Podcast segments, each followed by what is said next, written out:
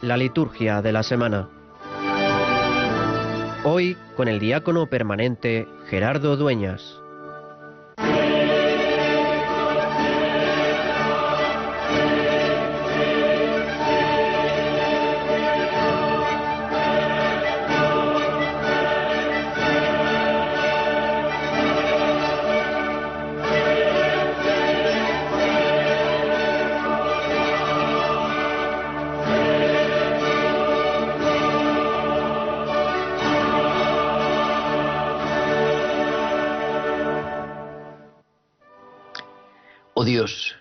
Muestras la luz de tu verdad a los que andan extraviados, para que puedan volver al camino. Concede a todos los que se profesan cristianos rechazar lo que es contrario a este nombre y cumplir cuanto en él se significa.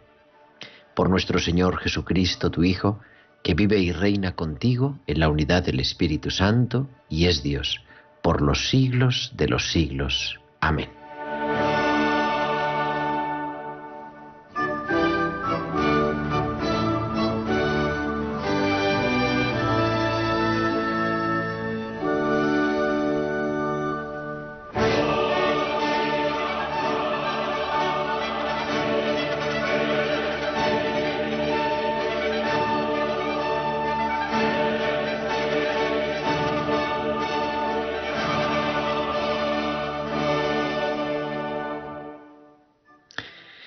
Aquel día salió Jesús de casa y se sentó junto al mar y empezó a hablar en parábolas.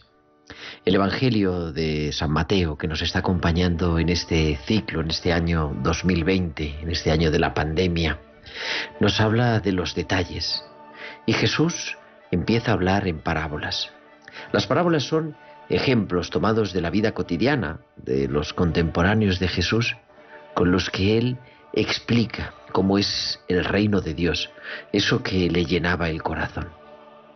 En este domingo, que hemos empezado a celebrar esta tarde, pero mañana sobre todo, se nos propone en la liturgia la parábola del sembrador. Salió el sembrador a sembrar. Y Jesús va explicando qué pasó con esa semilla, cómo fue. A mí siempre me ha sorprendido, yo, pues la verdad, no soy hombre de, de campo, pero me sorprende que el sembrador es un derrochador total. Echa la semilla por todas partes. Echa la semilla incluso al borde del camino. Echa la semilla en tierra, en terreno pedregoso. Entra la semilla entre las zarzas. Echa la semilla en todos lados. No tiene miedo de desperdiciar la semilla. Y el propio Jesús nos da la clave esa semilla que decimos, esa semilla de la que nos habla el Evangelio, es la palabra de Dios. De hecho, hoy podíamos decir en el Evangelio de este domingo, Jesús hace la homilía. Él después, después de que ha dicho la parábola a toda la gente, cuando está solas con sus discípulos, les explica lo que querían decir, para que sus oídos puedan oír. Dice también en la primera lectura de este domingo el profeta Isaías, como bajan la lluvia y la nieve desde el cielo y no vuelven allá, sino después de empapar la tierra, así será mi palabra que sale de mi boca.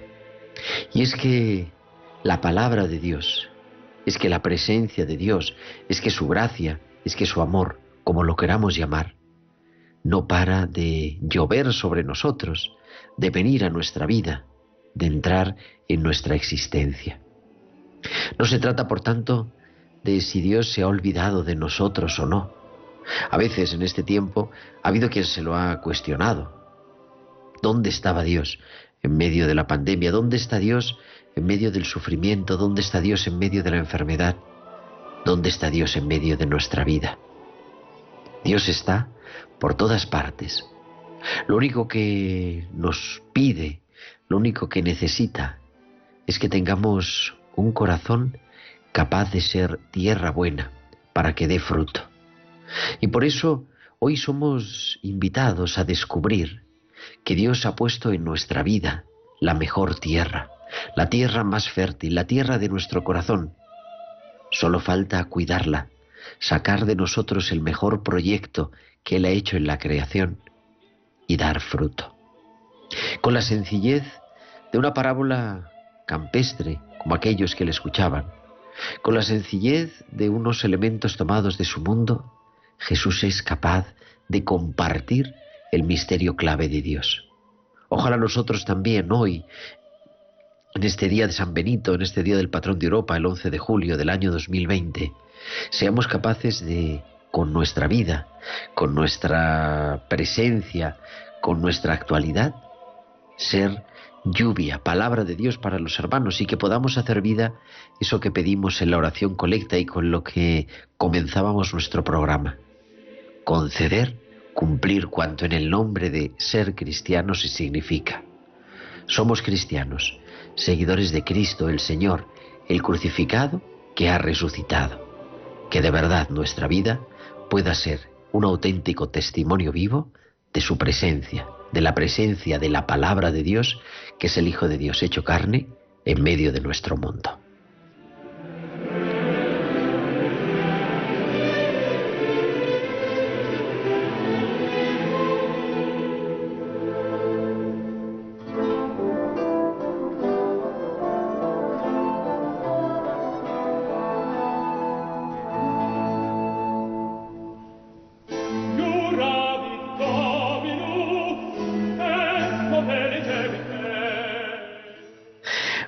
Noches, amigos oyentes de Radio María de la Liturgia de la Semana. Soy el diácono Gerardo Dueñas y os saludo en esta tarde, en esta noche. Son las nueve de la noche, pero hace todavía sol, por lo menos aquí en Madrid, en este 11 de julio, en este día de San Benito. Y tenemos haciendo que esto sea posible, que la magia de la radio sea posible, tenemos en el estudio, en el control, a Germán García. Muy buenas noches, muy buenas tardes, Germán. Muy buenas tardes, noches Gerardo y muy buenas tardes, noches a todos nuestros oyentes.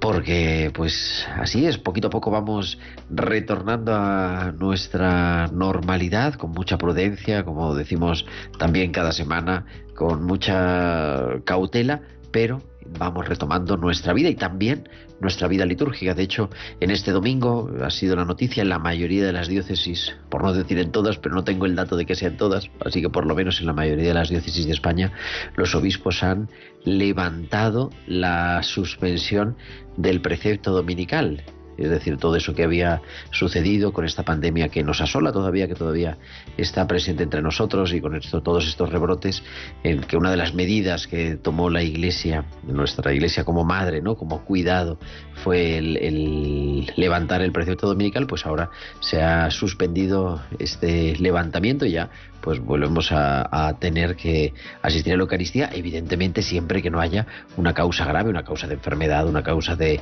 trabajo imposible de cambiar o una causa grave, como dice el derecho canónico. Pero bueno, ¿de qué vamos a hablar en este programa? Pues este programa vamos a hablar, como cada semana, del domingo. Del domingo vivimos y del domingo vive toda la semana en la liturgia y en la vida de los cristianos. Hablaremos del domingo como hacemos siempre y luego haremos un repaso también al calendario de esta semana, una semana marcada de manera especial por la fiesta de Nuestra Señora del Carmen el próximo jueves, el día 16, el día de la ahora se llama en el nuevo misal la Bienaventurada Virgen María del Monte Carmelo, pero que siempre hemos llamado Nuestra Señora del Carmen, con además en España con esa eh, devoción tan particular por las gentes del mar y por tantos otros que también se acogen a su patrocinio, tantas parroquias de Nuestra Señora del Carmen repartidas por toda la geografía española, y también pues algunas otras memorias, San Enrique el lunes, San Camilo de Lelis, una figura preciosa, San Buenaventura y muchas más cosas. Y al final del programa pues viajaremos también a conocer cómo continúa la vida de la Iglesia, la vida de la Iglesia en las misiones, que también se está viendo afectada por esta pandemia del coronavirus. Escucharemos una historia bonita, interesante. Todo esto queremos que estéis en comunicación, que nos escuchéis, pero también que entréis en comunicación con nosotros, con vuestros comentarios en nuestro correo electrónico, la liturgia de la semana 1, arroba radiomaria.es, la liturgia de la semana 1, el 1 con número, arroba radiomaria.es y en las redes sociales. En Facebook somos Radio María España Y en Twitter arroba Radio María Spain.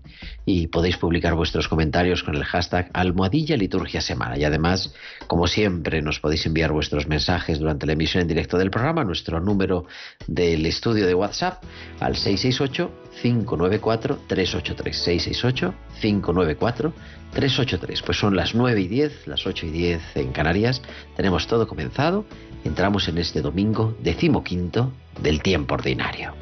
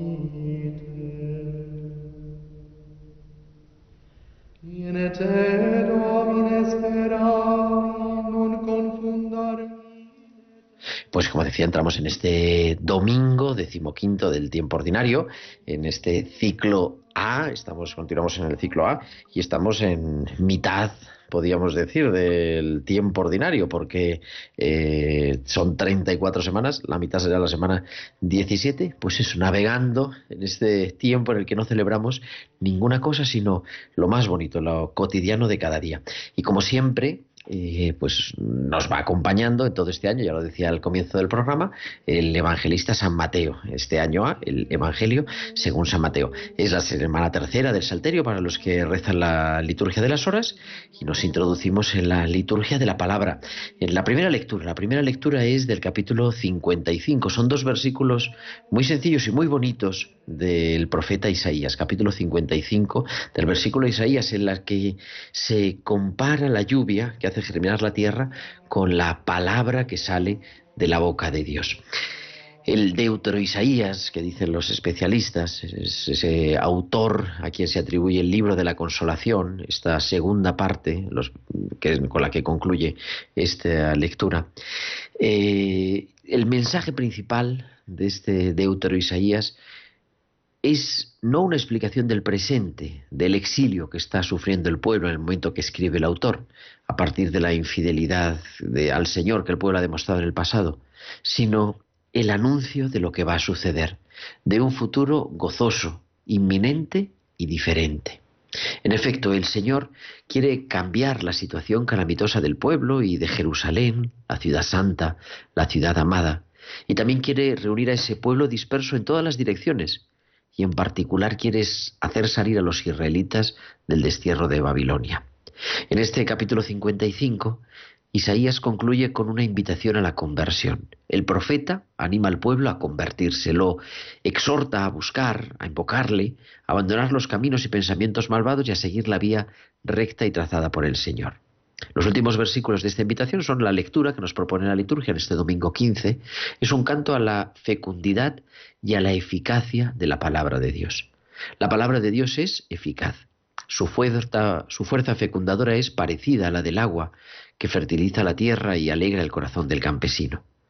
Al igual que la sabiduría o el espíritu en otros textos, aquí Isaías personifica la palabra de Dios. Es semejante a un mensajero que no regresa a su lugar hasta cumplir con su misión es, si los padres de la Iglesia han visto, una figura de eso que dirá el prólogo de San Juan, que el verbo, que la palabra se hizo carne. Todo este mensaje de la primera lectura respondemos, como siempre, con el Salmo responsorial. Este domingo es el Salmo 64. La semilla cayó en tierra buena y dio fruto.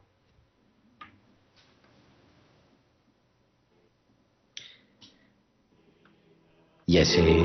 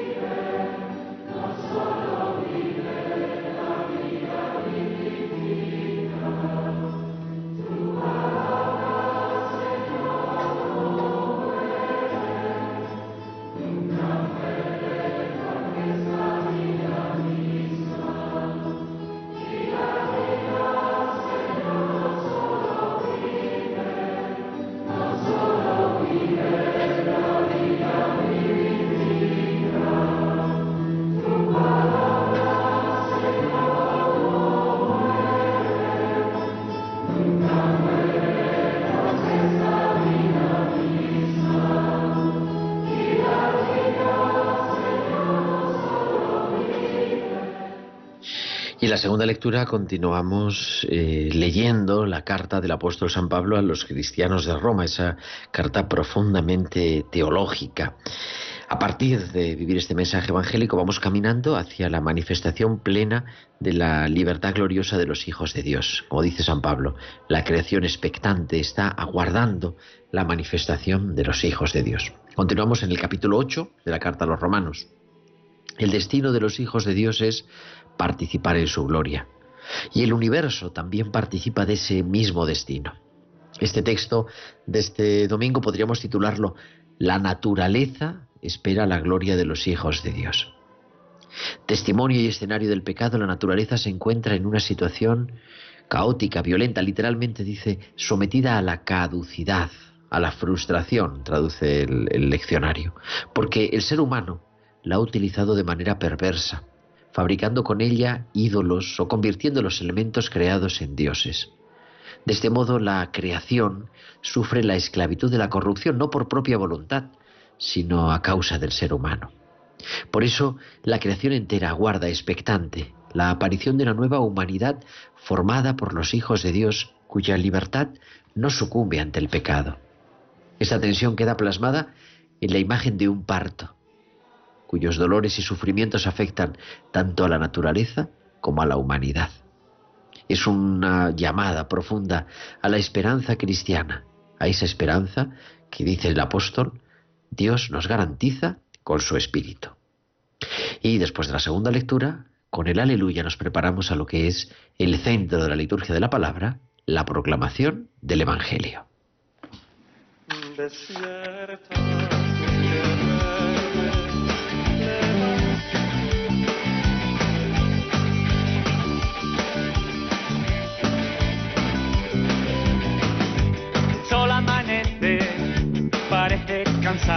Esperar, con todo dispuesto para que el cuerpo destrozado estuvo grabado y no dio tiempo a embalsamar. Que detrás la roca, la roca que ha movido ya. No temáis amigos, dije que yo soy.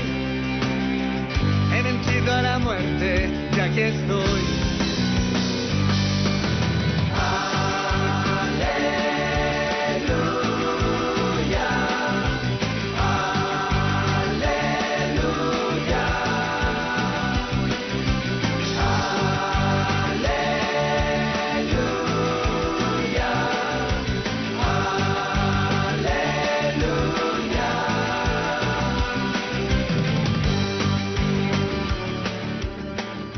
Entramos en este capítulo 13 del Evangelio de San Mateo que nos va a acompañar eh, durante por lo menos tres semanas en las que vamos a ir desgranando algunas parábolas. Hoy comenzamos, como decíamos, con la parábola del sembrador, esa tomada del comienzo del capítulo 13, 13, 1, 23.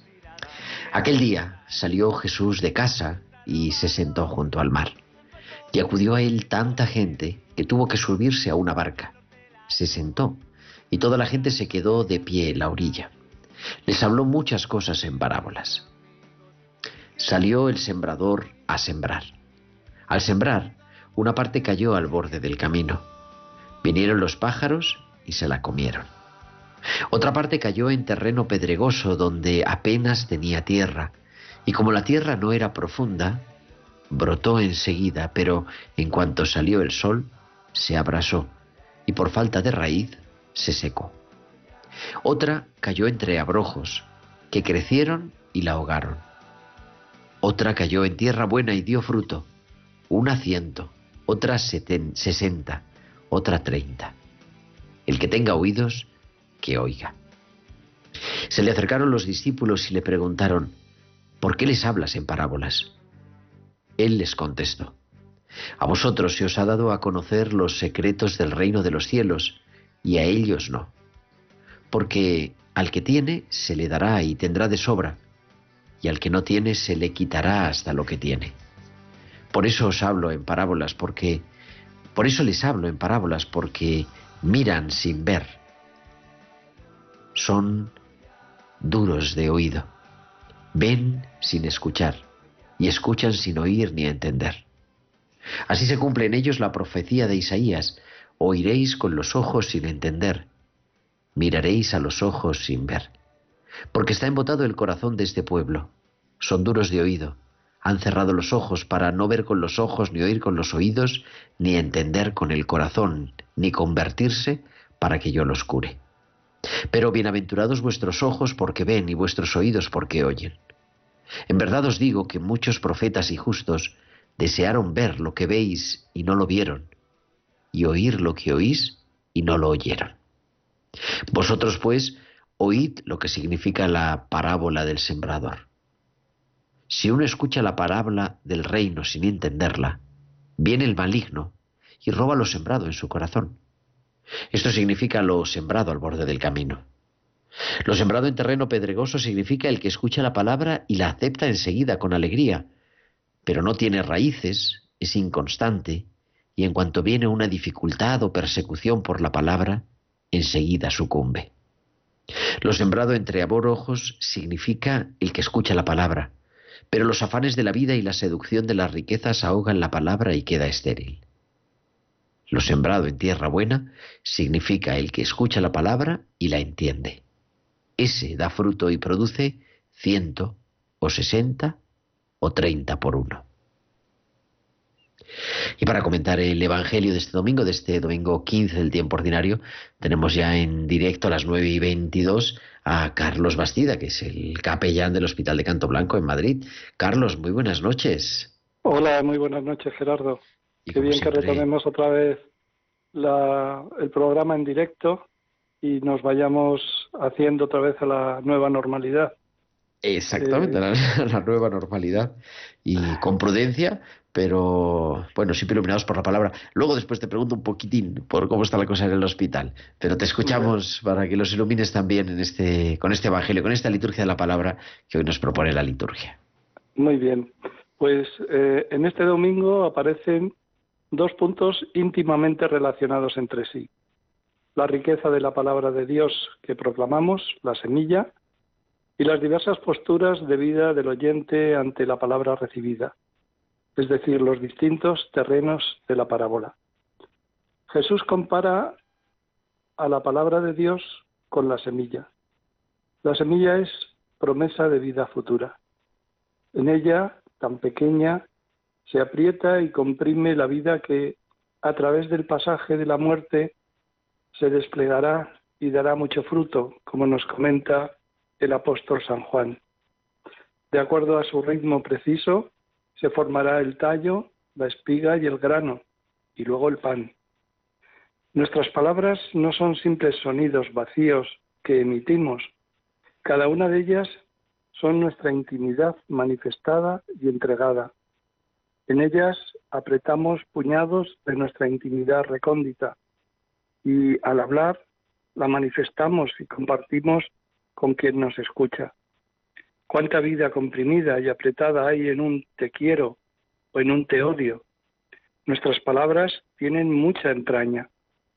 Jesús es la palabra del Padre. San Juan nos habla de su riqueza entrañable. La palabra era Dios. Todo existió por medio de ella. En ella estaba la vida, y la vida era la luz de los hombres. Y la palabra se hizo carne y habitó entre nosotros. Jesús es siempre palabra del Padre. Así lo enseña a los suyos. El que no me ama no guarda mis palabras. La palabra no es mía, sino del Padre que me ha enviado. Él es siempre revelación, buena noticia. Y cuando Jesús, la palabra encarnada, habla, entonces Dios se nos dice abiertamente hasta el punto de que si amamos a Jesús y cumplimos su palabra, entonces, asegura Jesús, mi Padre lo amará, vendremos a Él y habitaremos en Él. El profeta Isaías en la primera lectura asemeja la palabra de Dios a la lluvia y a la nieve que bajan del cielo y empapan la tierra, la fecundan y la hacen germinar. Este es el encargo de la lluvia y de la nieve. Del mismo modo, la palabra de Dios no vuelve a él vacía, sino que hace su voluntad y cumple su encargo, que es dar vida. Jesús observa los diversos terrenos donde solía caer la semilla, al borde del camino, el terreno pedregoso, entre zarzas, en tierra buena. Él mismo indica el significado de cada uno de estos terrenos y por qué la semilla se malogra en ellos o da fruto abundante. Los campesinos, año tras año, cuidan sus tierras, quitan las malas hierbas, sacan las piedras, remueven la tierra y la abonan. El creyente debe cuidar también con esmero su tierra, es decir, su capacidad de escucha, evitando los ruidos que apagan la voz de Dios. Sobre todo, ha de crear un clima de silencio interior allí donde Dios habla. Hay que escuchar con corazón sencillo, con la docilidad del discípulo y guardar la palabra que implica abrazarla, cuidarla, respetarla y agradecerla. Recibida la palabra de Dios en nuestra tierra, desentrañarla en silencio orante para poder escuchar la riqueza latente de lo que hoy nos dice el Señor. Finalmente, al estilo de María y ayudados por el Espíritu Santo, encarnar la palabra de Dios en nuestras propias entrañas, que son ni más ni menos que nuestra propia vida. Pues muchas gracias, querido Carlos, como siempre. Y te iba a preguntar si, bueno, porque ha habido, ha sido unos meses de complicación también en la pastoral de la salud, ¿no? En el hospital, pero se va retomando poco a poco con prudencia la eh, normalidad. Sí, se va poco a poco restableciendo esa normalidad, van entrando enfermos que ya no son portadores del COVID eh, sin embargo, mm, todavía hay un cierto recelo y no se permite la entrada de visitas a ver a los enfermos por el riesgo que corren estos de ser eh, otra vez contagiados por el COVID. Pero sí, ciertamente se va notando una mayor tranquilidad, una mayor eh, normalidad en cuanto a los enfermos que van llegando al hospital. Bueno, pues vamos, vamos a hacer también esa llamada. A partir de este domingo, en la mayoría de las diócesis, decía yo antes, ¿no? Se ha levantado ya esa suspensión del precepto dominical. O sea, volvemos a ir a misa, pero siempre con prudencia y con todas las medidas de, distancia, de mascarilla, por supuesto, de lavado de manos. Efectivamente, mantenemos esas normas que yo creo que nos van a acompañar durante mucho tiempo todavía, pero al menos los templos se van llenando poco a poco, ya tenemos un 75% de aforo en los templos y bueno, pues esto va dando esa recuperación del lugar de, culto, de encuentro con el Señor en la Eucaristía. Bueno, pues ahí, ahí vamos, querido Carlos Bastida, como siempre, muchas gracias por, por acercarnos, por iluminarnos eh, con tu comentario, la palabra, y también, pues de manera especial y en ti a, tantos, a todos los capellanes de hospital, ¿no? Pues por ese servicio de estos meses y de todos los días. Yo he dicho muchas veces, ¿no? Pues hemos estado haciendo lo que hacemos siempre, que es acompañar a la gente. Lo que pasa que ahora en una situación un poquito más complicada, pero bueno, haciéndolo de siempre. Los capellanes no nos hemos ido de los hospitales, hemos estado al pie del enfermo durante todo el tiempo. Muchas gracias a ti, Gerardo. Muchas gracias. Muy buenas tardes, Carlos Bastida, el capellán del Hospital de Canto Blanco de Madrid.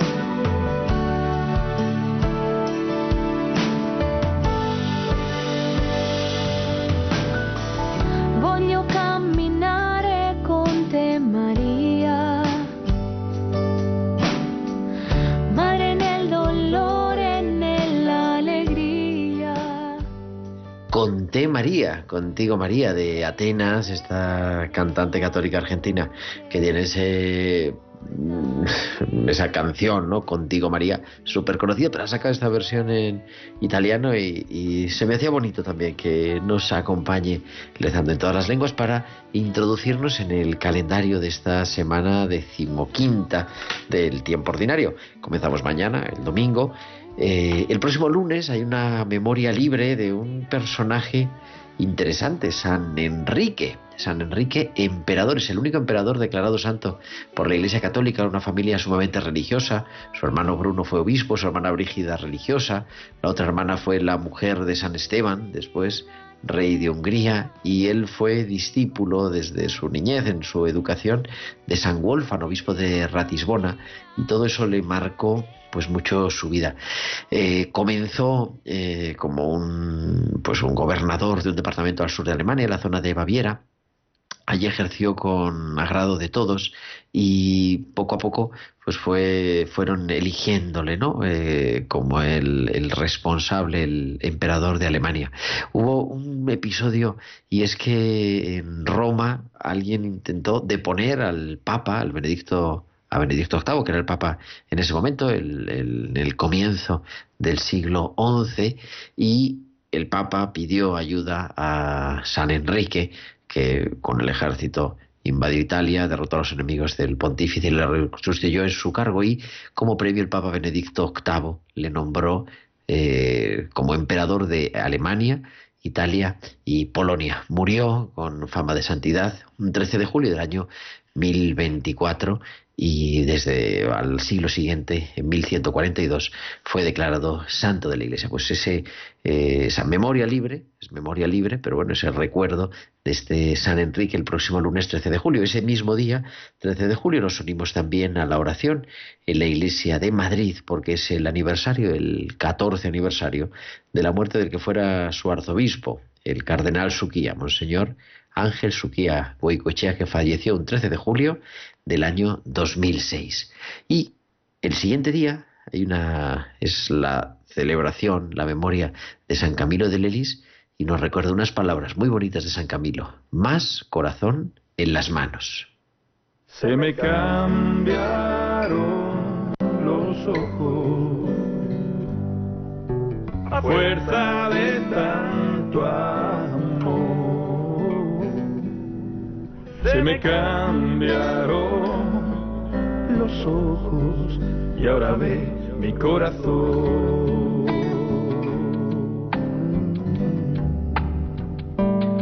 El grito es más corazón, más corazón en las manos. Si la risa es una brisa, si tu cara una ventana por la que veo asomarse a Dios todas las mañanas.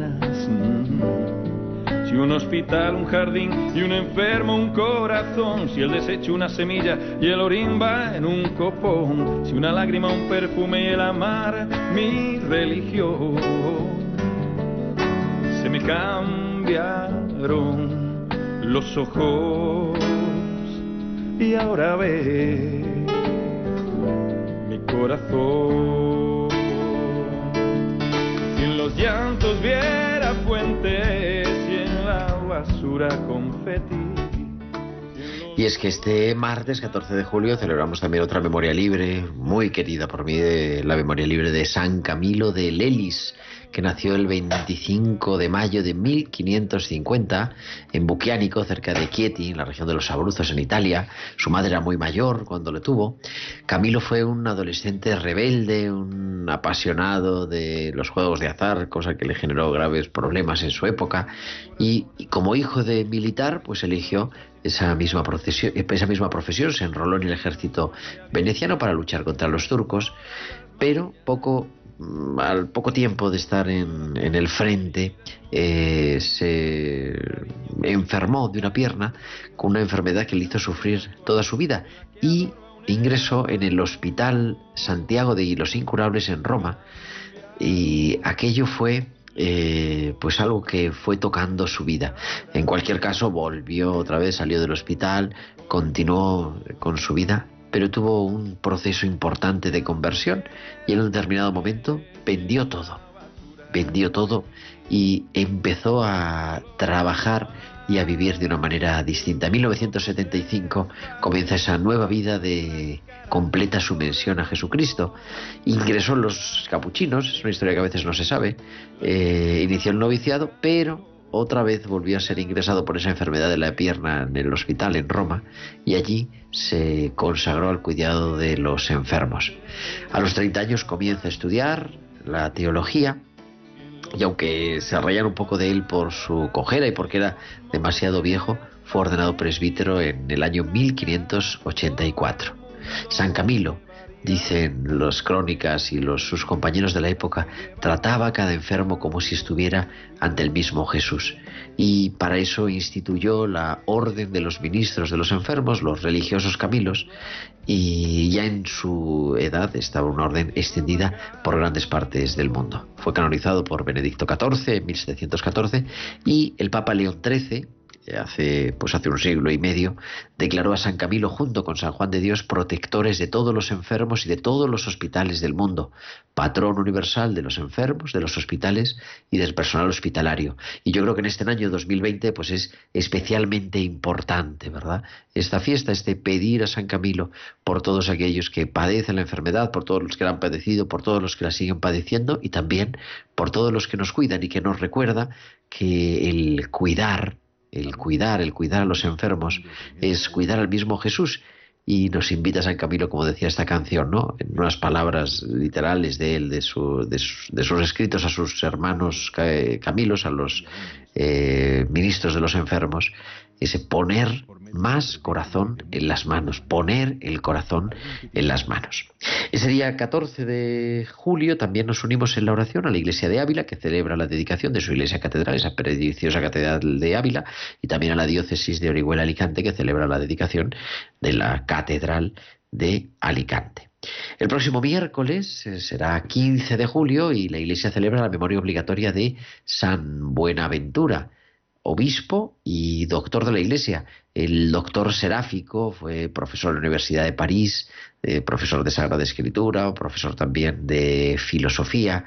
Fue elegido eh, como superior general de los franciscanos en el año 1257, siendo todavía muy joven y con un problema pues importante también de comunión dentro de la orden y recibieron, recibió con Santo Tomás, siempre se a veces se ha como contrapuesto ¿no? a San Buenaventura y a Santo Tomás de Aquino, pero los dos en el mismo año fueron declarados doctores, doctores en teología. Eh, San Buenaventura pues siempre se le ha conocido ¿no? como ese doctor seráfico por esas virtudes angélicas que realzaban su saber y fue canonizado pues a los dos siglos, en 1482, y declarado doctor de la Iglesia. Pues pedimos también por todos los que se dedican a pues al estudio de la teología, en iluminarnos con su palabra. Ese día de San Buenaventura, el miércoles 15, también nos unimos en la oración a la iglesia que peregrina en Cuenca porque celebra el aniversario del que fuera su obispo, Monseñor José Guerra Campos, que falleció en el año 1997. Y el próximo jueves celebraremos una fiesta, una fiesta bonita que es Nuestra Señora del Carmen, la bienaventurada Virgen María del Monte Carmelo. En mi barca yo he viajado muchas veces, pero no, no me había enfrentado a lo que me enfrento hoy. La marea está alterada, no puedo continuar. Necesito quien me ayude, no puedo más. Mi barca se está hundiendo y nada yo puedo hacer, pues no tengo la experiencia que tendría que va reuniendo esfuerzos y su barca puede salvar. Auxíame, capitán, no me dejes naufragar.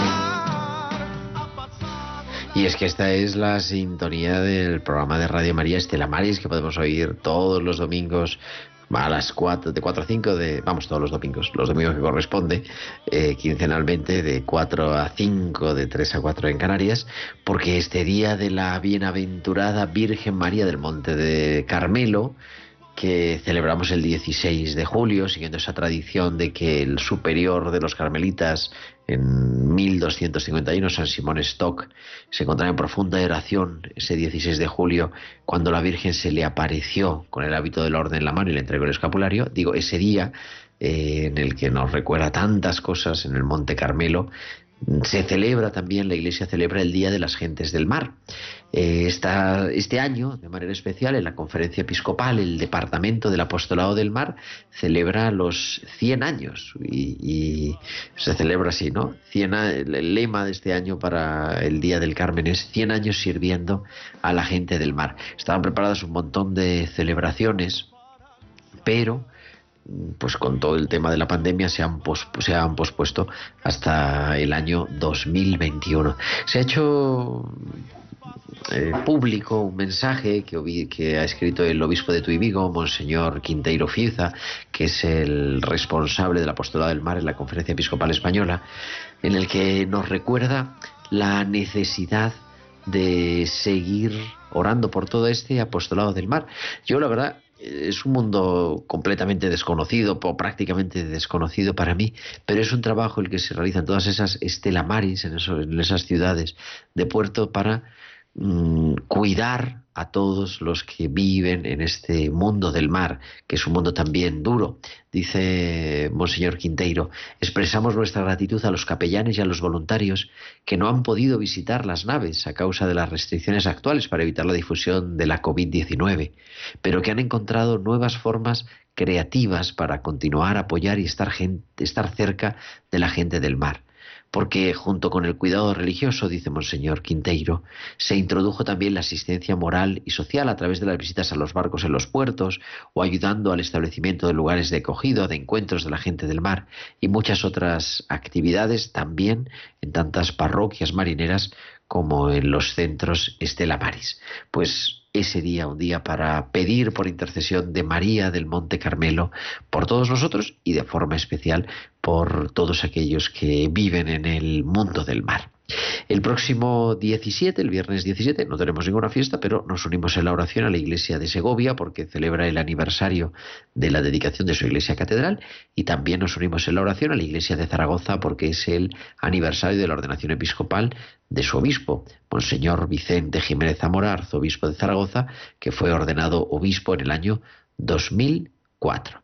Y así concluimos la semana, el próximo sábado, dentro de ocho días, con la celebración, como siempre que no hay ninguna fiesta, ninguna memoria especial, con la celebración de Santa María en sábado. Siempre el sábado, ese día consagrado a la Madre, ese día consagrado a aquella que nos cuida y que nos hace también pues ser el centro de nuestra vida, el que nos acerca a quien es el Señor de la historia, el Señor del tiempo, el Señor del mar, el Señor de la tierra y también el Señor de la misión.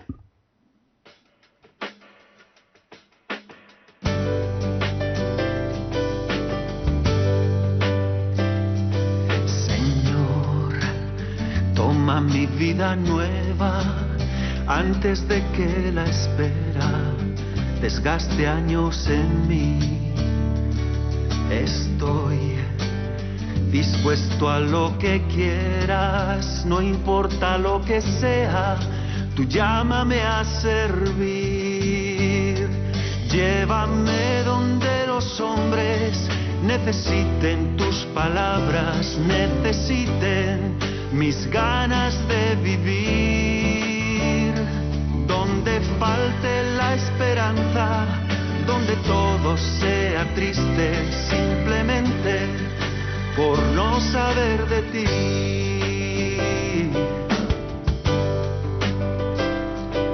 Te doy mi corazón sincero para gritar sin miedo lo bello que es tu amor. tengo alma misionera, condúceme a la tierra que tenga sed de Dios.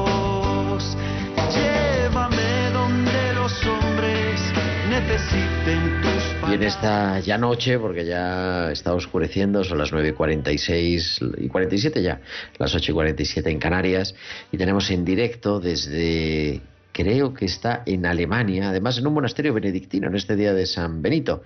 Nos atiende Andreas, que pues, es alemán, pero habla muy bien español. Muy buenas noches, Andreas. Eh, buenas noches. Bueno, espero que se pueda entender lo que digo. Esperemos que sí. Digo que estás en el monasterio benedictino en Friburgo, en Alemania. Sí, eh, eh, de hecho, Friburgo es mi ciudad natal, eh, maternal, donde nací. Eh, pero ya no tengo más eh, habitación, pues estoy viviendo hace años ya en Mozambique, en África. Por eso queríamos y por eso Sí, por eso escuchábamos también, ¿verdad? Esa canción, Alma Misionera, porque en un determinado momento, pues siguiendo también la voz de Dios, la voz del Espíritu, emprendiste camino a África en un proyecto que Buenas se titula tardes. Estamos juntos. Sí, ah, muy bien. Digo, tenés un proyecto en Mozambique, ¿no? Con, sobre todo trabajando con niños y que habéis titulado Estamos juntos. Sí. ¿En qué consiste? ¿En qué consiste este proyecto?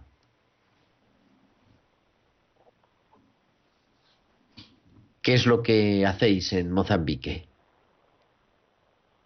Si no sé si es que no nos escucha bien, yo creo vamos a ver si podemos recuperar. Andreas, ¿nos escuchas?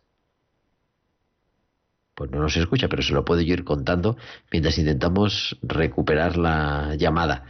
Es un proyecto que están trabajando en una ciudad que se llama Mandrutzi, en, en el centro de Mozambique, perdido en esa África Negra, en el que pues alrededor de mil niños están en recuperación alimentaria, que le llaman, ¿no? Niños que están eh, pues con problemas de hambre, verdaderamente, hoy en día. Y hablábamos porque, pues como nos decía Andreas, ¿no? Él está en Alemania, no puede volver a la misión en Mozambique y no puede volver por el problema de la pandemia, por el problema del coronavirus y esta situación que todos estamos viviendo, esta pandemia que todos vivimos, de manera especial en África y de manera especial en Mandrutzi, en Mozambique, es pues muy dura. No sé si hemos recuperado ya Andreas, le tenemos ahí Andreas. Pues no lo hemos recuperado, pero es un sí. Hola. Hola Andreas, ¿nos escuchas o no nos escuchas? Sí. Sí, sí, te escucho. Sí.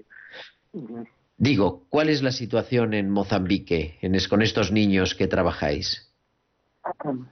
Bueno, Mozambique es un país de los más pobres del planeta. Y de momento, a causa de este eh, eh, encierre total, eh, la gente no tiene más eh, dinero para comprar comida, etcétera, y lo que están sufriendo mucho son los más pobres en Mozambique de momento. Eh, COVID-19 no tenemos prácticamente en Mozambique, son muy pocos co- casos, pero el impacto de esta política de eh, cerrar todo eh, tiene un impacto fuerte, especialmente está creciendo muy fuerte la hambruna en Mozambique. O sea, gente pasando hambre y, y eso intentáis vosotros paliar un poco, ¿no? Arreglar un poco el tema del hambre en Estamos Unidos, en este proyecto que se llama así, Estamos Juntos. Sí, sí, estamos juntos. Es una iniciativa que soporta eh, diferentes iniciativas de, Mozambique. Y en una de esas iniciativas estamos soportando niños en un campo de reasentamiento. Disculpa. Nada, la voz siempre puede pasar.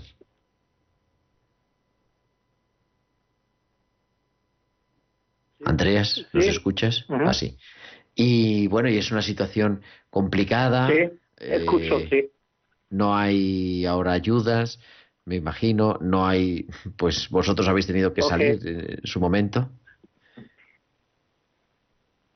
cómo podemos, bueno, pues apa- aparte de contar con nuestra oración, Sí. eh, Sí, sí, te escucho, sí. ¿Cuáles? Tenéis una página web que se llama Estamos Juntos en Facebook, ¿verdad? Estamos Juntos, y ahí tiene toda la bueno, información. Mozambique nuestros es un país de los más pobres del planeta. Y de momento, a causa de este eh, encierre total, eh, la gente no tiene más eh, dinero para comprar comida, etcétera, y lo que están sufriendo mucho son eh, los más pobres en Mozambique de momento. Eh, COVID-19 no tenemos prácticamente en Mozambique, son muy pocos co- eh, casos, eh, pero el impacto de esta política de cerrar todo tiene un impacto fuerte, especialmente está creciendo muy fuerte la hambruna en Mozambique. Pues gracias, querido Andreas, por acercarnos, ¿verdad?, a esta realidad en Mandrucci y, y, bueno, cuentas también con nuestro apoyo, con la solidaridad de la liturgia de la semana de, de los oyentes Sí, de Radio María. En Estamos Juntos. que y- soporta y eh, tenemos. Muchas gracias, Andreas. de Mozambique. Y en una de estas iniciativas estamos soportando niños y quedamos porque tenemos unos problemas de comunicación, pero ya nos metemos en el final de la liturgia de la semana. Vemos tanta gente, verdaderamente. A mí no me para de sorprender siempre la riqueza de la vida de la iglesia, de esa iglesia que está en todas partes, pendiente de todo el mundo y, con proyectos, con presencias, con iniciativas en los lugares más recónditos del planeta.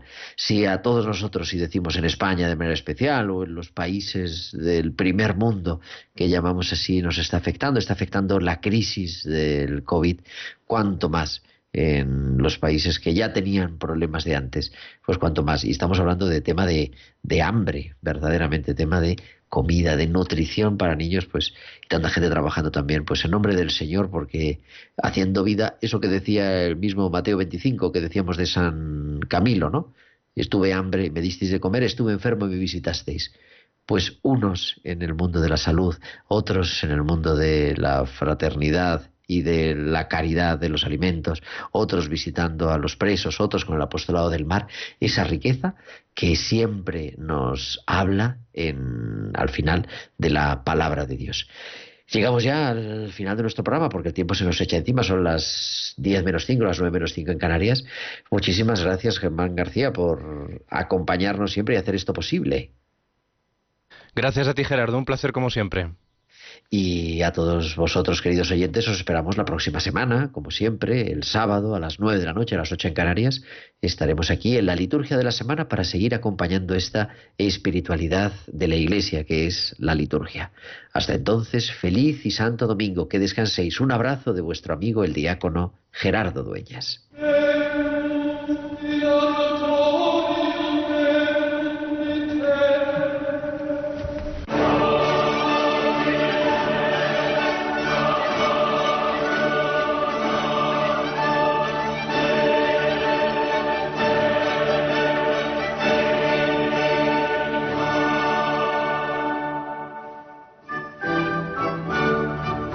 Han escuchado la liturgia de la semana con el diácono permanente Gerardo Dueñas.